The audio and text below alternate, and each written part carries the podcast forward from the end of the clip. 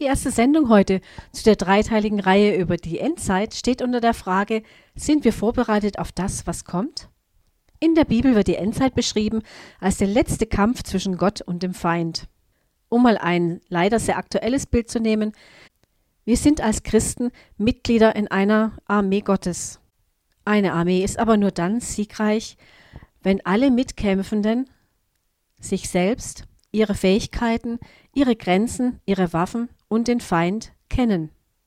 Auf unsere Waffenrüstung gehe ich dann in der dritten Sendung ein.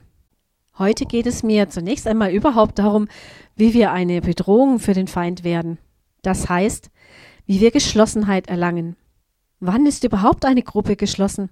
Ihr Lieben, es ist dann der Fall, wenn die Mitglieder sich gegenseitig schätzen, wertschätzen, annehmen, so wie sie sind, und sich durch ihre unterschiedlichen Stärken und Schwächen gegenseitig ergänzen. Und das funktioniert nur, wenn wir uns gegenseitig an ihnen teilhaben lassen.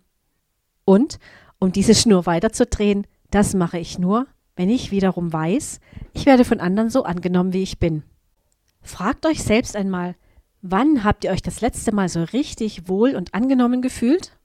Wenn ihr das nicht so ohne weiteres beantworten könnt, dann wird es Zeit, dass ihr euch in euren Gemeinden darüber unterhaltet.